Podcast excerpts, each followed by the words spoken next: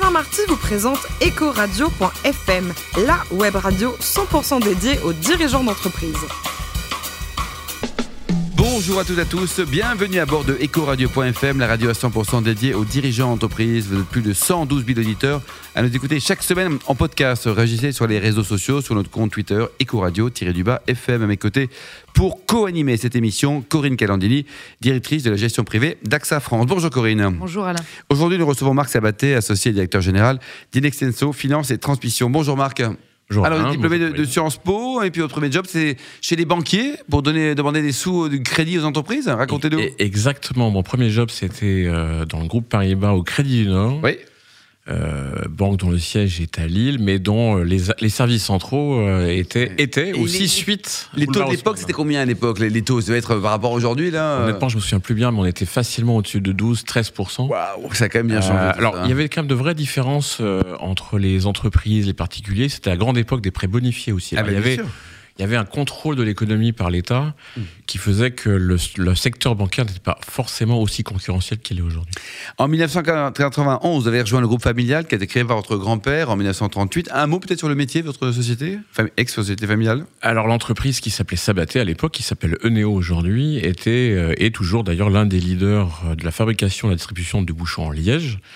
Et donc on a bouché euh, des millions, des milliards de bouteilles de vin depuis euh, le démarrage des activités dans les années effectivement 1939-40 jusqu'à aujourd'hui, puisque l'entreprise continue d'exister, euh, est toujours cotée en bourse avec un bouchon euh, qui s'appelle Diam pour les vins tranquilles et mythique pour les bouchons pour les vins euh, effervescents. Cette cotation en bourse, c'était en 1995. Ça a été un vrai chamboulement pour une PME à l'époque?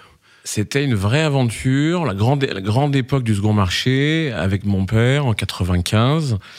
On était une petite PME à l'époque, on faisait euh, une trentaine de milliers, une trentaine de millions de francs à l'époque de chiffre d'affaires.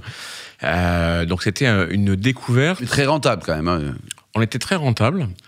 Euh, on était un peu les seuls et on a surfé sur quelque chose qui était assez fondamental pour la bourse, c'est qu'on savait raconter une histoire. Et cette histoire, c'était celle de la tradition et de l'innovation.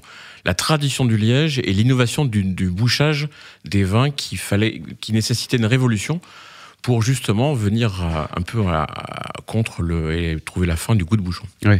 Alors aujourd'hui, vous êtes le, le patron, le DG de Inextenso Finance et Transmission. Un mot sur l'entreprise. D'abord, ça appartient à qui? Qui sont les actionnaires? Alors, Inextenso Finance et Transmission appartient à deux types d'actionnaires, pour moitié à ses associés fondateurs, dont je fais partie, et pour moitié au groupe Inextenso, qui est un des premiers groupes d'expertise comptable en France, avec euh, environ 4500 collaborateurs, dédiés à l'expertise comptable des PME, des TPE, des entrepreneurs, des professions libérales, des commerçants, des artisans. Et Aujourd'hui, le, métier, votre métier, transmission, se dit euh, fusion-acquisition. Alors le métier d'Inextenso Finance et Transmission, c'est effectivement de la finance et la transmission. Notre métier, c'est d'accompagner le dirigeant propriétaire dans les grandes étapes de sa vie que sont financer son développement, acquérir des entreprises et céder son entreprise, ou en tout cas la transmettre, soit à ses enfants, soit des managers, soit en la vendant, la remettre sur le marché. Alors, votre actualité, donc, c'est cette euh, étude, hein, ce panorama des fusions-acquisitions en, en province, notamment de PME. Alors, quelles sont les grandes tendances, Marc? Alors, deux, deux mots déjà peut-être sur le pourquoi de, cette, de ce panorama. Euh, c'est vrai que le marché de la transmission d'entreprise est un marché qui est peu connu, sur lequel il y a peu de statistiques, et on- il nous a semblé important, parce qu'on est l'un des leaders sur ce marché, d'avoir nous-mêmes à disposition et de pouvoir en faire aussi profiter l'ensemble du marché, nos clients, de ces chiffres sur la, la transmission d'entreprise, euh, de manière à, pouvoir analyser, en tirer les grandes conclusions. Donc ces grandes conclusions, euh, on a analysé en fait sur euh, un peu plus d'un an, un peu, un peu moins de 1000 Hmm. transactions L'échantillon est bien. hein.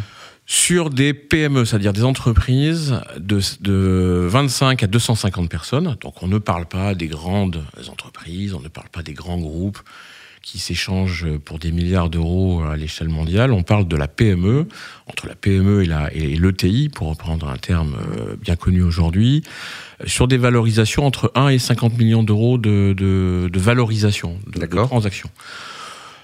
Les, les grandes, les grands, les, trois grands messages, en tout cas, idée que force qu'on peut sortir de cette étude, c'est que d'une part, globalement, les transactions, euh, il y, a une for- il y a une force du voisinage qui est importante. Hein, dans chacune des régions, plus de la moitié des opérations sont réalisées par des, par des acquéreurs qui viennent de la même région. c'est incroyable ça. Et ça, c'est quand même. Bon, c'est aussi lié à la taille de l'échantillon et au mm. fait qu'on traite des, des, PME et des entreprises qui sont souvent de taille petite. Alors, on s'aperçoit aussi qu'il y a trois régions qui sortent un peu du lot en termes de dynamisme, qui ont un taux de rotation, un taux de transmission plus important que la moyenne. L'île de France. Alors, ce qui n'est pas aberrant puisque c'est aussi la région qui concentre le plus d'entreprises, le plus de PME. La Normandie et les Pays de Loire qui sont historiquement, depuis maintenant quelques années, effectivement très actives en matière de, transmission. Autre euh, chose importante, l'étranger, les, acquéreurs étrangers sont finalement assez peu nombreux. Ils représentent moins de 20% des acquéreurs sur cette taille d'entreprise et concentrent leurs efforts, en tout cas leurs acquisitions, essentiellement sur l'île de France et Rhône-Alpes. Paris, Lyon, les deux grands bassins financiers. Euh, peut-être aussi deux endroits qui sont plus commodes ou plus faciles d'accès. Quand on vient de l'étranger, c'est souvent euh, peut-être la, réponse. Une des raisons, Corinne Quand on parle justement de ces 1000 euh, entreprises que vous avez étudiées, c'est quoi le prix moyen d'une session d'entreprise? Alors c'est difficile pour vous répondre comme cela. le prix moyen, alors il, est il va, il va situer dans, dans, dans ce qu'on a étudié, il va situer effectivement autour de, autour de 15 à 20 millions d'euros. 15 à 20 millions En prix moyen. Alors, en ayant enlevé la partie de transaction qui est vraiment un peu plus atypique, qui est entre 1 et 5 millions d'euros, puisque notre échantillon va de 1 à 50. En fait, on a divisé l'étude en deux parties. Une plutôt concentrée sur la partie 1 à 5, qui relève de la TPE, de la toute petite entreprise, avec des comportements qui sont assez spécifiques, où souvent, je dirais, la session intervient en fin, en fin de parcours professionnel du dirigeant. La session, c'est la retraite. Ça. Alors qu'on a une rotation du capital pour les entreprises qui vont de 5 à 50 qui est souvent beaucoup plus importante. La cession devient un acte de développement, de, fait partie de la stratégie de l'entreprise, de l'entrepreneur, des familles. Euh, et on a très souvent des clients qui euh, viennent nous voir, avec lesquels on discute pour une session, qui n'ont pas 50 euh, ans, qui n'ont pas 40 ans, et qui vendent leur entreprise parce qu'ils estiment que c'est le moment qui convient à l'entreprise pour être vendu par rapport à ce qu'eux ont envie de faire. On dit souvent qu'on a, on a un tissu de PME qui est moins actif que, le Mittelstand allemand. Là, vous parlez des entreprises qui sont entre 15 et 20 millions. Vous dites qu'il y a peu d'étrangers encore. Qui achète alors les acheteurs sont des Français, sont des, pour moitié sont des entreprises françaises, donc il y a un marché d'entreprise à entreprise. Euh, les fonds d'investissement qui sont quand même très présents en France représentent euh, un peu plus d'un tiers euh, des investisseurs, et le reste se partage effectivement entre les acheteurs étrangers et quelques sociétés cotées. Les sociétés cotées françaises, sont, enfin françaises ou étrangères, sont assez peu présentes. Finalement, achètent assez peu de, de, de PME et de petites entreprises euh, ou en tout cas essentiellement sur les régions effectivement Île-de-France et, et, et, lyonnaise, enfin Rhône-Alpes, sachant que l'Île-de-France, on a, on a distingué aussi Paris et le reste de l'Île-de-France. Mmh. Euh, Paris concentrant beaucoup de sièges sociaux et ayant une activité un peu spécifique.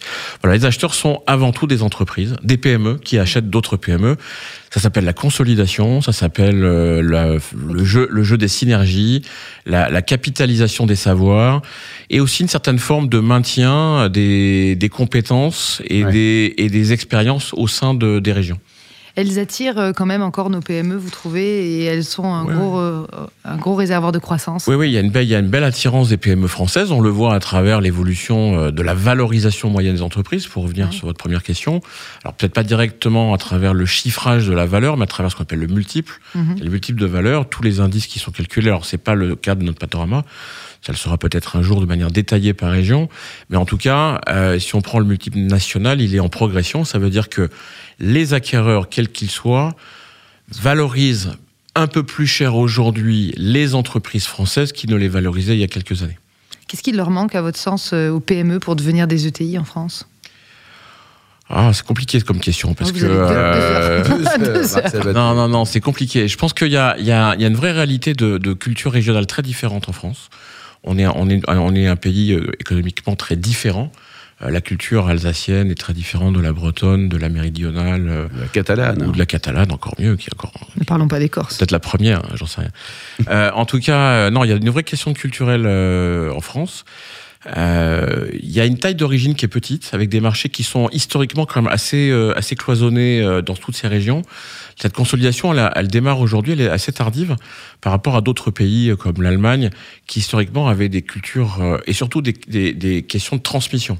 Il y a un vrai sujet en France qui est la capacité que l'on a à transmettre de génération en génération des valeurs et des actifs, notamment pas qu'industriels, notamment entrepreneuriaux, puisque l'industrie est une petite part aujourd'hui de la France.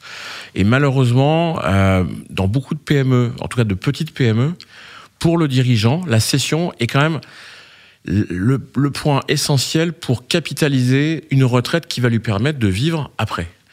Euh, et, et, donc l'organisation de la transmission en France n'est pas assez ouverte pour la transmission familiale. C'est aussi ce qui explique par rapport à l'Allemagne. On a un taux de transmission en France qui est un des plus bas d'Europe, puisqu'en fait, euh, il n'est que de 20%, quand mmh. il va dépasser 60% en Italie ou 40% en Allemagne. Au niveau du, du travail, euh, Marc Sabat, aujourd'hui, vous avez des bons collaborateurs C'est facile de trouver des gens qui vont être avec vous, euh, fidèles, sympas et pas trop chers? Les collaborateurs, c'est toujours difficile de les trouver. Toujours difficile de les trouver parce que euh, on, a, on, attend beaucoup d'eux. Euh, on essaye euh, effectivement de leur euh, vendre une histoire. Moi, je pense que les hommes et les femmes qui font partie des entreprises aiment les histoires dans lesquelles ils vont eux-mêmes s'incarner, dans lesquelles ils vont eux-mêmes travailler. Je pense que c'est important. Alors, on recrute beaucoup de jeunes, on recrute assez peu de gens qui ont de l'expérience parce qu'on aime bien finalement avoir des stagiaires, les garder et leur laisser faire leur vie euh, au sein de l'entreprise jusqu'à devenir associé, puisqu'on vient de démarrer euh, depuis maintenant un an un parcours associé, hein, puisque euh, on pense que c'est important que les jeunes qui veulent devenir associés, au-delà de fait de mettre un peu d'argent dans une société, je dirais, démontrent auprès des associés existants c'est quoi leur projet d'associé futur dans l'entreprise. Donc on a mis en place un projet d'association auprès de nos jeunes et c'est intéressant aussi de voir ceux qui se mettent dans l'association. Oui, qui vont, qui à vont côté pas, de quoi, ceux qui ouais. finalement sont là pour leurs compétences et peut-être repartiront et qui ont un rôle un peu plus mercenaire. Une introduction en bourse pour un patron de PME qui cherche un petit peu de sous pour se développer, vous le conseillez ou pas? Vous l'avez Ah, vécu en je- tant que patron Je dirais qu'aujourd'hui, le, monde- Voyez. le, le monde boursier a tellement changé par rapport aux années 95 que, en parlant de PME, je, a priori, je le déconseillerais. D'accord. Euh, après, je pense qu'il y a tellement d'autres moyens de financement non dilutifs, faut regarder le pouvoir, euh, qui sont moins chers, qui sont moins contraignants. Par contre, la bourse euh, reste quand même le l'aboutissement le développement d'une entreprise pour euh, devenir ce que on peut être euh, un fleuron international, un leader mondial. Je crois que la bourse est un passage euh, non pas seulement obligé, mais fantastique. Marc Sabaté, il paraît que le, le meilleur vin du monde, c'est le domaine de Vénus. Le Alors, domaine de Vénus. C'est Hein l'un, des meilleurs vins Ah du bon monde, euh, parce que j'ai eu la, la chance d'en être un des propriétaires. Donc c'est un très bon vin euh, des Côtes du Roussillon, Goûtez, Corinne, il faut déguster. euh, dont les vignes Avec se le situent euh, entre Saint-Paul-de-Fenouillet et, et, et Maury, donc dans la vallée de l'Agly. c'est très joli comme Voilà, c'est un bel endroit que, que vous connaissez bien, mon cher Alain. peu, oui. Et enfin, il paraît que la, la plus belle île du monde, c'est l'île aux moines. C'est peut-être une des plus belles îles. L'un des plus beaux domaines, l'une des plus belles îles. ouais, l'île aux moines. Bon, qui est mon, mon pays d'adoption, euh, puisque c'est mon épouse Un qui Catalan m'a- qui va à l'île aux moines. Ouais, Enfin, s'est passé? Mais les Catalans- C'est le réchauffement climatique Les Catalans ou- sont proches de la mer, donc non, non, mon épouse m'a emmené là euh, quand on était en train de se fiancer et j'en suis jamais reparti vraiment en fait. Ni de l'épouse, ni de l'île. Ni de l'épouse, ni de l'île. On, l'embrasse. Merci à vous, Marc Sabaté. Merci également à vous, Corinne Calandini. Retrouvez tout le podcast Actualité sur notre compte Twitter et LinkedIn Ecoradio.fm. On se donne rendez-vous mardi prochain à 4h précise avec un nouvel invité. Ecoradio.fm vous a été présenté par Alain Marty.